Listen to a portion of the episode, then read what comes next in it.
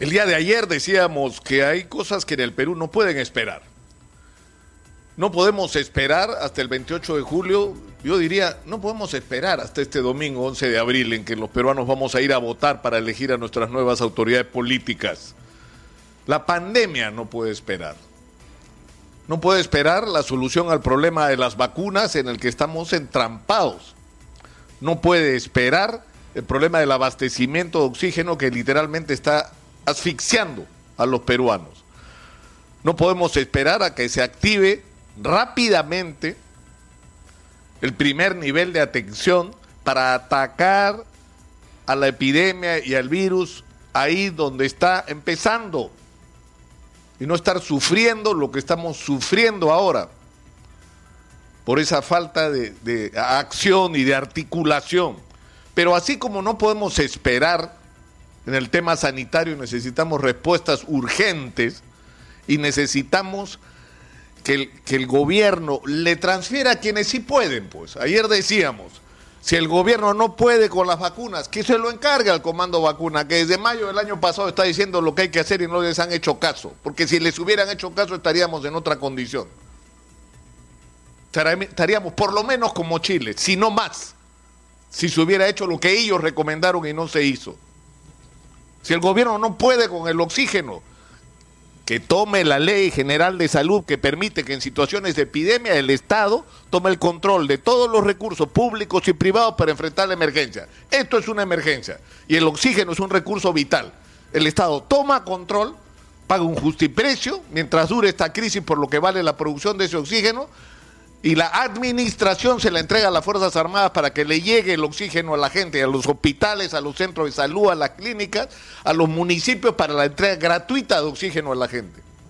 Son cosas prácticas que se pueden hacer.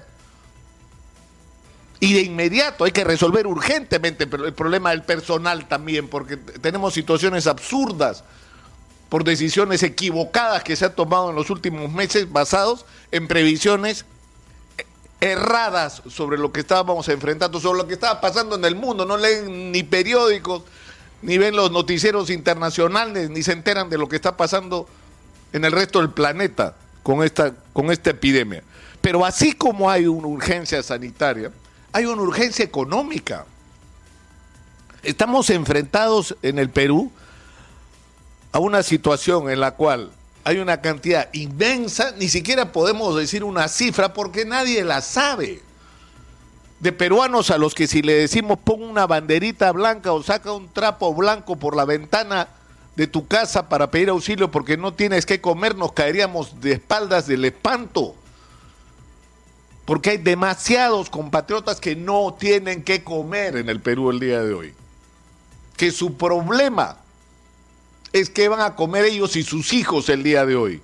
Y que si no fuera por la iniciativa de las ollas comunes, de los comedores populares, simplemente no tendrían cómo comer. Hay familias enteras que están comiendo una o dos veces al día. Y eso es la, la cara más dramática de esta crisis económica. Y esto ha ocurrido, ¿por qué? Porque estamos en un colapso económico de los más profundos que hemos vivido en nuestra historia. Pero junto con esto, con la afectación muy grave a las personas que ya eran vulnerables, que tenían empleos absolutamente precarios, que vivían al día de, salir a vender a la calle lo que pudieran, porque nos hemos negado durante años a mirar la realidad de esta parte enorme de peruanos que no han sido los beneficiarios de este país maravilloso que ha crecido en términos macroeconómicos, pero cuyos beneficios esta gente no ha conocido, sino que tenemos otro problema que es el de la destrucción de la clase media en el Perú. Hay millones de peruanos y tampoco tenemos cifras que puedan ser confiables sobre el tamaño del drama que se está viviendo, que se quedaron sin chamba porque sus negocios cerraron, que los despidieron del trabajo, que les aplicaron la suspensión perfecta que en términos reales está significando que se quedaron sin trabajo y sin ingresos hace más de un año cientos de miles de negocios, no, no decenas, cientos ni miles, cientos de miles de negocios han quebrado, de pequeños negocios, de micro y pequeñas empresas que no pueden sostenerse más. Y todo eso, ¿qué cosa es lo que ha implicado? que esa naciente y esforzada clase media emprendedora del Perú está al borde de la catástrofe económica, si es que ya no la están viviendo. Y una de las manifestaciones de esta situación es no poder cumplir sus obligaciones.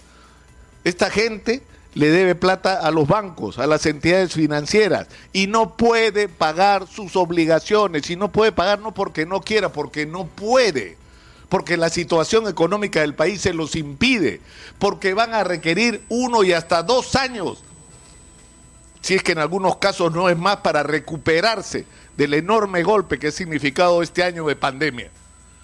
¿Y eso qué implica? Que la gente no puede pagar los créditos empresariales de las micro y pequeñas empresas, que la gente no puede pagar las tarjetas de crédito y los créditos personales, que mucha gente desconectada del Perú no entiende que han sido el mecanismo para tener acceso al crédito para hacer negocios. Porque si iban como empresas no se lo dan porque no calificas.